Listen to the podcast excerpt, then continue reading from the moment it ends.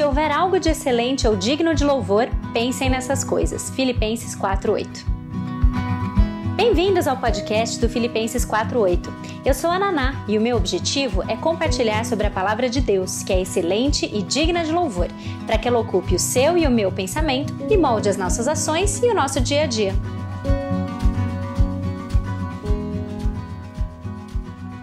Então vamos lá.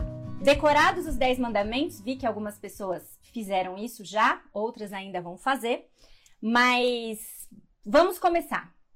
Hoje é o primeiro. O primeiro mandamento. E o primeiro mandamento é em Êxodo 20, 20 capítulo 3, ah, capítulo 20, versículo 3. Êxodo 20, pausa. 3 diz: Não terás outros deuses diante de mim. Não terás outros deuses diante de mim. Esse é o primeiro mandamento e não é sem motivo que ele é o primeiro. É possível ter uma fé genuína, sincera e devota e ainda assim adorar o Deus errado. Vou repetir. É possível a gente ter uma fé genuína, uma fé sincera e devota e ainda assim adorar o Deus errado. E é por isso que o primeiro mandamento é exatamente esse: não adore nada ou ninguém além de mim. E quem que está falando? Quem que é esse mim? O que está acontecendo aqui? Para a gente entender um pouquinho melhor, e a gente já falou isso logo na primeira, mas eu acho que como teve até um intervalo, cabe um pouquinho a revisão. É, quem é esse mim? A gente precisa ir lá para os dois primeiros versículos que vem antes de Êxodo 20, pausa, 3. Então, Êxodo 20, pausa, 1 e 2, diz o seguinte: E Deus falou todas estas palavras. E Deus falou todas estas palavras. Eu sou o Senhor, o teu Deus, que te tirou do Egito, da terra da escravidão. Então, não adore nada ou ninguém, não terás outros deuses além de mim. Agora eu sei quem está falando. Que mim é esse? Quem é o mim? Deus. Deus, eu sou o teu Deus que te tirou da terra do Egito. Situou? Sabe quem sou eu? Não terás outros deuses além de mim. Então, uma coisa importante da gente entender logo de cara aqui também é considerar o contexto altamente politeísta do qual o povo de Israel tinha acabado de sair. Muitos deuses, muitos deuses. Ainda que você não tenha estudado isso a partir de uma perspectiva bíblica, em, em, em aulas ah, no contexto da igreja, se você fez aula de história, você sabe. A, história do Egito ela é completamente politeísta. Muitos deuses. Deus do sol, Deus da lua, Deus da colheita, Deus para tudo, Deus para tudo. Alguns mais poderosos do que outros, mas todos sendo adorados em algum grau. Então, até aí, para a cultura politeísta, ter vários deuses era normal. Então, não seria algo tão inacreditável assim dizer que os israelitas, por estarem imersos por tanto tempo numa cultura politeísta, adorassem a Deus acima de todos os outros mas que também tivessem outros. Só que não é isso que esse mandamento diz. E foi aí que começou a contradição, e você começa também por aqui a entender por que foi tão difícil para Israel, naquele contexto e cultura, embora também seja muito difícil para nós hoje também, obedecer esse mandamento. O que ia diferenciar os israelitas de todas as outras nações naquela época era que o seu Deus exigia que só ele fosse adorado, como o único Deus. Isso não era algo comum à época. Era exclusividade da nação israelita ter o mandamento de que existia um único Deus e somente ele deveria ser adorado. Então não é para você dar uma reverência especial ao melhor, ao mais poderoso dos deuses. Não é isso que esse mandamento diz. Esse mandamento diz o único Deus, não o melhor deles, o único. Não terás outros deuses diante ou dependendo da sua versão, inclusive, além de mim. Não terás outros deuses além de mim. Então, esse mandamento, ele vai servir de fundamento para todos os outros. Porque olha só, porque Deus é um Deus absoluto, porque esse primeiro mandamento já coloca logo de cara: eu sou o teu Deus, eu te tirei da terra do Egito, não adore ninguém além de mim. Porque esse Deus é absoluto. Tudo que vem depois, os outros nove mandamentos, também são. Então, eles também são absolutos e eles valem para todo povo em todo lugar. Se só tem um Deus e é Ele que está falando, se só tem um Deus e é Ele que está falando, esses mandamentos eles são todos absolutos. E isso então realmente, gente, é essencial, fundamental, o ponto de partida para uma vida em sociedade sob a ótica divina. Reconhecer que só um Deus existia e que, portanto, se só existe um, e é ele que está falando, ele detém o controle moral e absoluto sobre todas as coisas. E aí, como Kevin DeYoung coloca, e aí vale a pena retomar também para quem está chegando agora, essa, essa série ela também está, ela, ela, é baseada em Êxodo 20 também nesse livro do Kevin DeYoung, Os Dez Mandamentos, publicado pela editora Vida Nova. E o autor Kevin DeYoung nesse livro coloca o seguinte: a única razão e essa frase ela vai estar disponível depois para vocês bonitinhas no meme lá para você poder guardar, tá bom? A única razão dos dez mandamentos terem qualquer tipo de obrigação irrevogável ou autoridade sobre nós é que há um Deus que nos criou, nos formou, nos amou e tem direito sobre nós. Ou seja, para reforçar a ideia, não é que é a nossa obrigação como seres humanos não ter outros deuses diante dele. Não ter outros deuses diante dele é o alicerce para todas as outras obrigações morais que virão com os mandamentos seguintes. Tá bom? Então, vou repetir a frase, embora eu já tenha falado que ela vai estar disponível para vocês, porque eu sei que deve ter gente, ah, eu não consegui copiar. Conheço o esquema. A única razão dos dez mandamentos terem qualquer tipo de obrigação irrevogável ou autoridade sobre nós é que há um Deus que nos criou, nos formou, nos ama e tem direitos sobre nós. Ok? Então vamos lá. Com esse ponto de partida já bastante estabelecido, como colocar em prática o primeiro mandamento? Como que é na prática eu não ter outros deuses diante dele? E aí o Kevin Young vai colocar para nós três maneiras práticas de nós seguirmos e obedecermos o primeiro mandamento, que é adoração exclusiva, abstenção completa de idolatria e a mente voltada inteiramente para Cristo. Adoração exclusiva, abstenção completa de idolatria e mente voltada inteiramente para Cristo. Vamos falar sobre cada um deles agora. Começando por adoração exclusiva.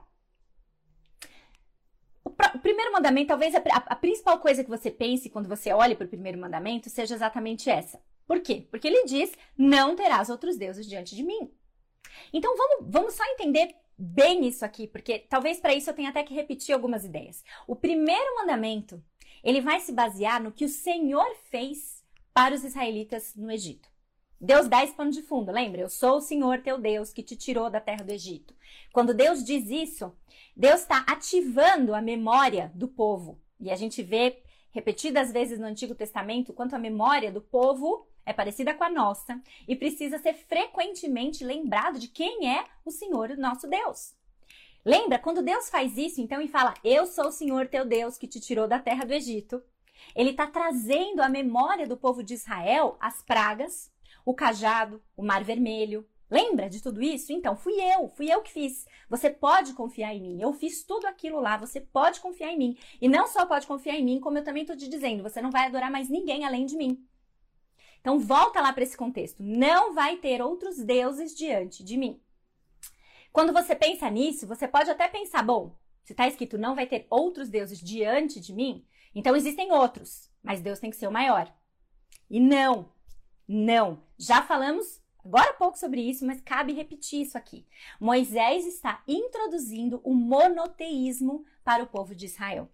Não deve haver outros deuses diante de Deus, porque não existem outros deuses. Não devem haver outros deuses, porque não existem outros. Só Yahvé, só Jeová. E na verdade, Moisés introduz algo que foi claramente dito desde Gênesis 1:1. Moisés não tá, ele, ele introduz uma ideia que pode ser nova para o povo de Israel, mas isso está desde o princípio da Bíblia claramente estabelecido. Só há um Deus. Gênesis 1:1 diz: "No princípio criou Deus os céus e a terra". Um Deus criou tudo um e ponto. E isso era, como eu já disse para vocês, altamente contracultural na época em que foi escrito, num contexto politeísta, em que o politeísmo era regra. E a verdade, então, é aqui apresentada. Existe apenas um. Adore esse um e não tenha outros. E o povo insistia em outros. E você vai ver muito isso no Antigo Testamento. Muito. O povo insistia em ter outros deuses. Ele queria ter Deus, Não é que ele rejeitava por completo Deus de Israel, não é isso. Ele queria Deus, mas ele era, era Deus e mais alguma coisa. Deus e Baal. Deus e o bezerro de ouro. Deus e mais alguma coisa. Deus e os deuses dos vizinhos.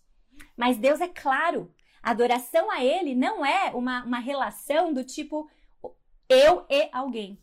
E sim eu ou outro, outra coisa.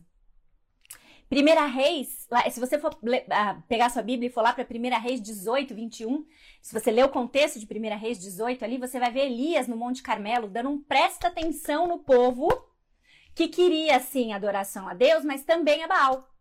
E Elias está lá chamando a atenção do povo mais uma vez, dizendo o seguinte: que é o que diz em 1 Reis 18, 21. Se o Senhor é Deus, sigam-no. Se é Baal, sigam a Baal. Antes disso, ele fala: até quando vocês vão ficar aí oscilando entre uma coisa e outra? Decide. Se o Senhor é Deus, segue. Se é Baal, segue. Não tem essa de um e outro. É um ou outro. Um ou outro. E Mateus 6, 24, já no Novo Testamento, também vai nos apontar para Jesus, dizendo claramente aos seus seguidores: ninguém pode servir a dois senhores. Certo? Ninguém pode servir a dois senhores, pois ou você vai escolher a Deus ou você vai escolher o dinheiro, no contexto de Mateus 6, 24. E essa culpa nós dividimos. Nós também amamos esse relacionamento com Deus do tipo Deus e alguma coisa. Deus, sim, não é que eu tiro Deus completamente da minha vida. Eu quero Deus, mas eu quero Deus e sucesso. Eu quero Deus e dinheiro. Deus e um marido perfeito. Deus e meus filhos exemplares. Não é que a gente exclui Deus na nossa vida, mas a gente se contenta com ele preenchendo só uma parte dela. A gente busca Deus de forma superficial, mas Deus não tem interesse nisso, e esse primeiro mandamento mostra isso com clareza para nós.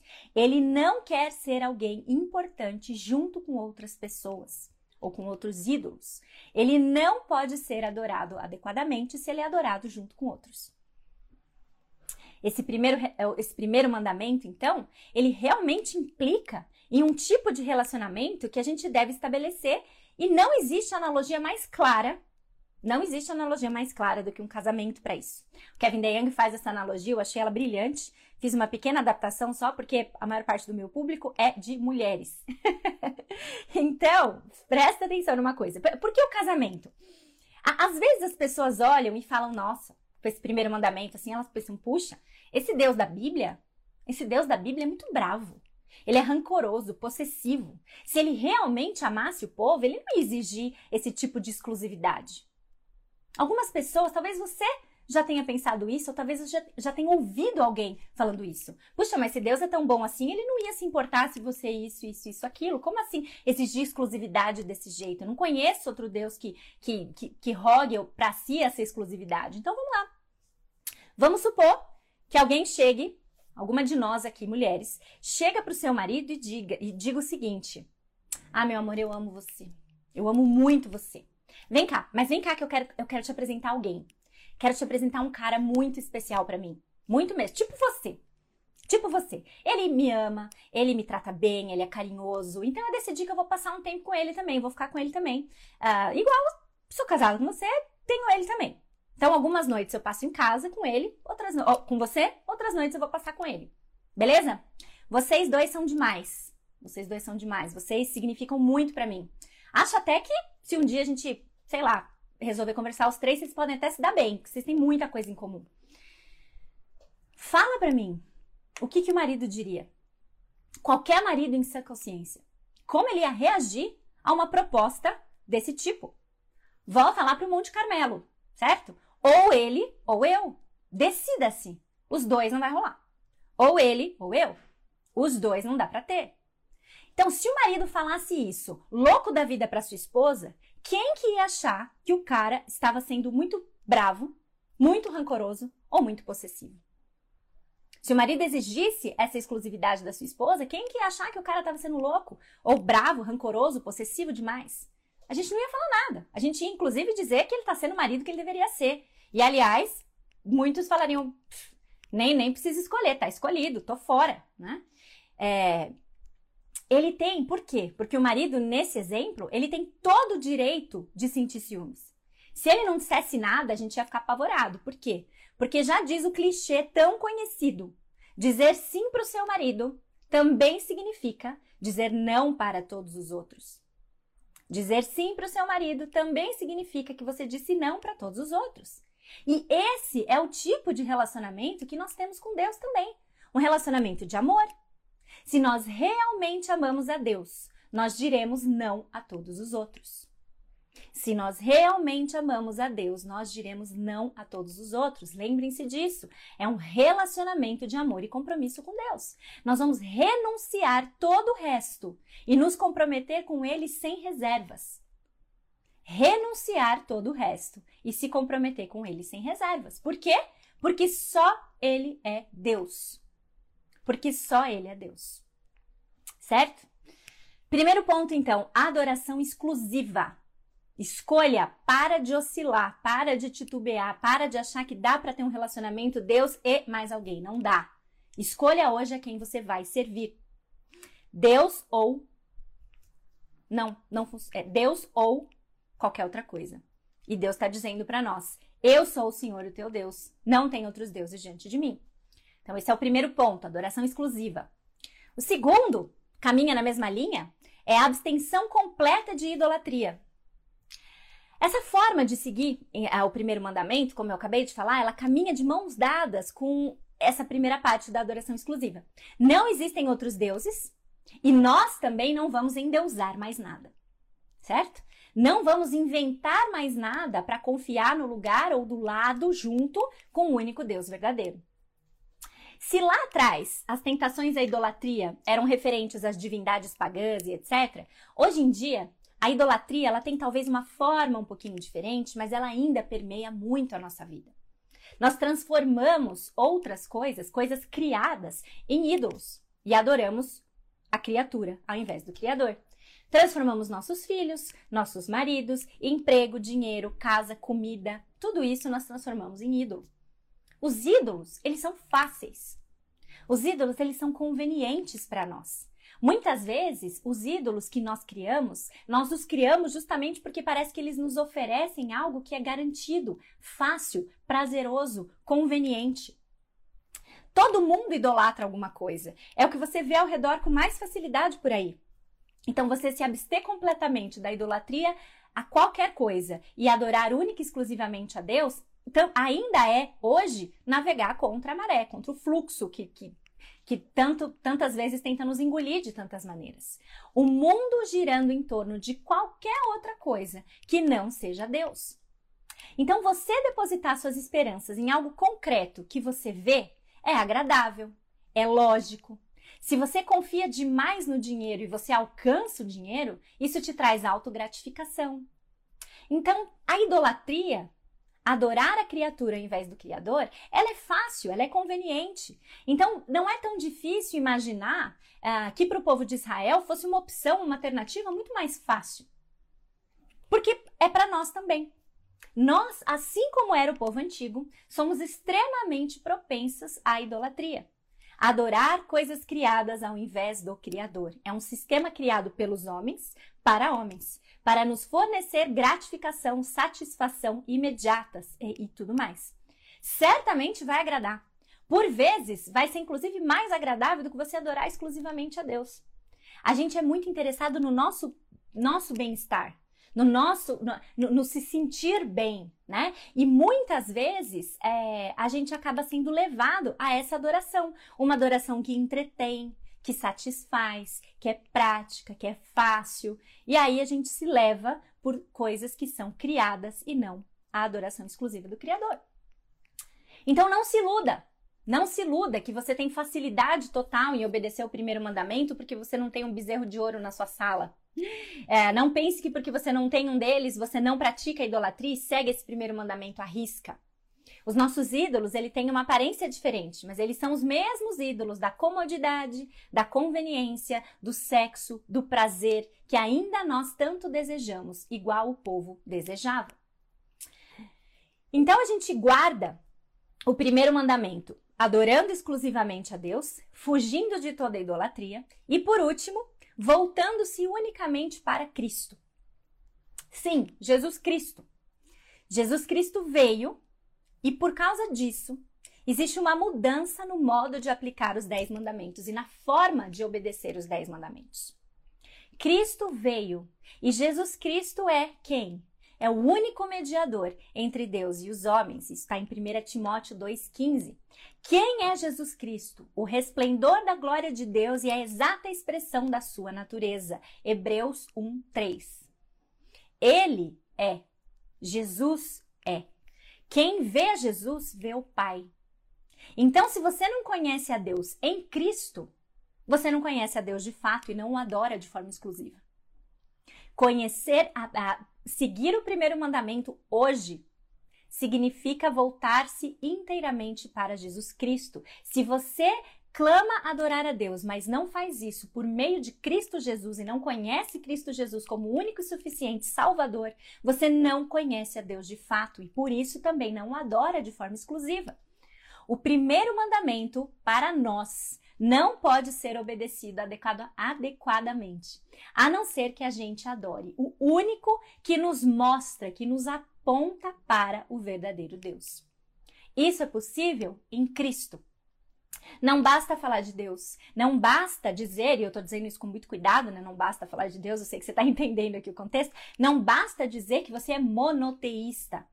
Nós não estaremos adorando o único Deus, a não ser que nós estejamos adorando o Deus e Pai do nosso Senhor Jesus Cristo, por meio de quem são todas as coisas. Ou seja, a vinda de Cristo mudou tudo. Então, Jesus Cristo é o centro. Por meio dele, da adoração a Jesus Cristo e só a ele, nós vivemos o primeiro mandamento. Ok? Por meio dele, nós vivemos o primeiro mandamento.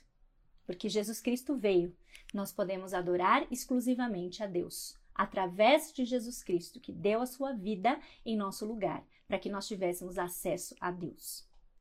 Então, na prática, e caminhando aqui já para o fim, uh, o Kevin DeYoung cita o João Calvino, que diz que nós devemos quatro coisas a Deus: adoração, confiança, invocação e ação de graças.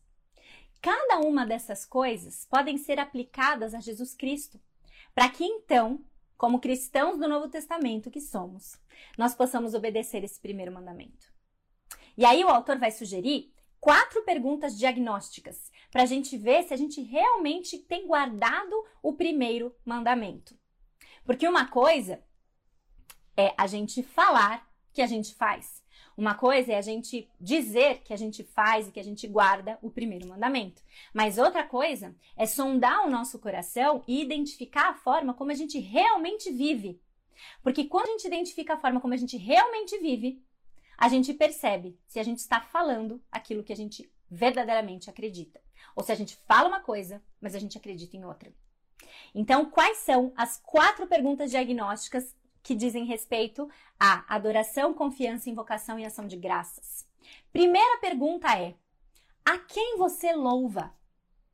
A quem você louva? É claro que você elogia os seus pais, elogia filhos, elogia pessoas que você admira e tal, mas assim, quem recebe o seu mais alto louvor, estima, apreço e admiração? A quem você louva? Adoração. Segunda pergunta: com quem você conta? Com quem você conta no sentido da, da confiança? Claro que Deus usa diversos meios para nos ajudar. Claro que Deus usa ah, inovações tecnológicas para nos ajudar, usa pessoas que militam por causas ah, boas para nos ajudar. É claro que Deus usa pessoas em diversos contextos e, e meios diferentes, mas quando você está passando por alguma necessidade, em quem você sabe e deposita a sua confiança? Em quem você sabe que você pode confiar e nela deposita a sua confiança? Quem é o centro da sua confiança? É Deus?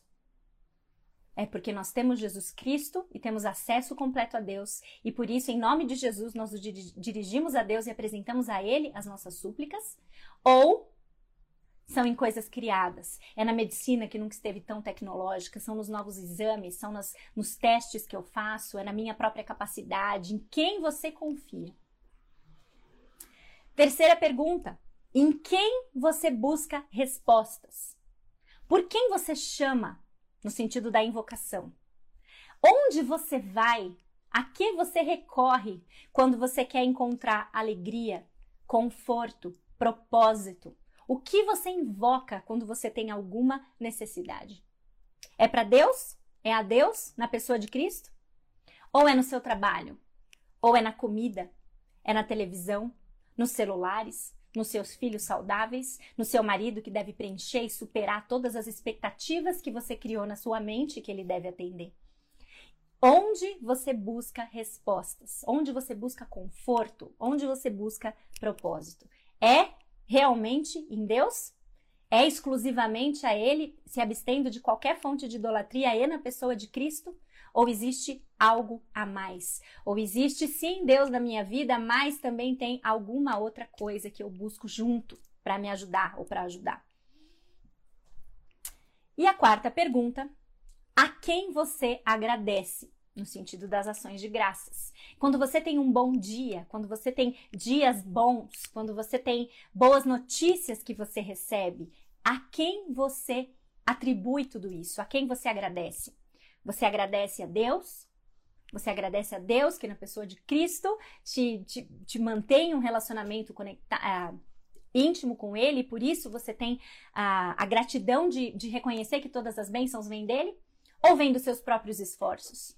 Ou vem do fato de que você trabalhou pra caramba, ou vem da natureza, ou vem do que os outros fizeram. Adoração, confiança, invocação e ação de graças são perguntas altamente é, capazes de fazer um raio-x no nosso coração. Raio-x no coração. Segura essa pela pela, pela poesia do fato aqui. Dá fazer uma sondagem no nosso coração e identificar o que nós realmente estamos adorando. E aí eu termino aqui como o autor termina o capítulo ao comentar essas perguntinhas. Olha o que ele diz. Perguntas como essas ajudam a revelar os verdadeiros deuses na nossa vida. Quem louvamos, com quem contamos, quem chamamos e a quem agradecemos é aquele a quem adoramos.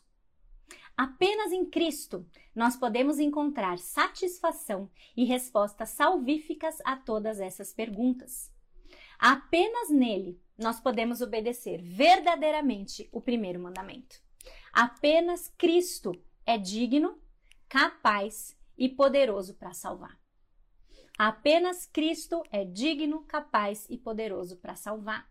Então, que seja Ele e somente Ele, o único dono de toda a nossa adoração. Deus em Cristo Jesus. Amém? Muito bem. Este é então o primeiro mandamento: Não terás outros deuses diante de mim. Semana que vem, segundo mandamento. E o segundo mandamento, se o primeiro que nós vimos hoje é contra adorar o Deus errado, o segundo mandamento é contra adorar a Deus da maneira errada. Então, se o primeiro dessa semana foi sobre contra a gente adorar o Deus errado, o segundo é contra adorar a Deus da maneira errada. E qual é o segundo mandamento? Não farás para ti imagem esculpida. Não farás para ti imagem esculpida. O modo da adoração é algo que nós vamos tratar na próxima semana, se Deus quiser, dando sequência na nossa série sobre os 10 mandamentos, indo para o segundo, tá bom? Então é isso. Espero vocês na semana que vem, sete e meia da manhã, para mais uma reflexão sobre os 10 mandamentos. Que Deus nos ajude a viver exclusivamente para Ele, nos abstendo de toda e qualquer forma de idolatria e dando graças ao nosso Deus Pai, porque na pessoa de Cristo nós temos acesso a adorar o único e verdadeiro Deus. Amém? Até semana que vem, então, pessoal. Tchau, tchau.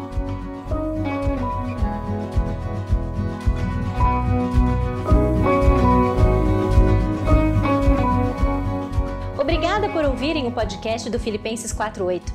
Para conhecerem mais sobre o ministério, ter acesso aos textos, dicas de livros ou mesmo acompanhar um pouco do meu dia a dia, siga o meu Instagram, Filipenses48, ou acessem filipenses48.com. Ah, também estamos no YouTube, Filipenses 48. Procura lá. E até a próxima!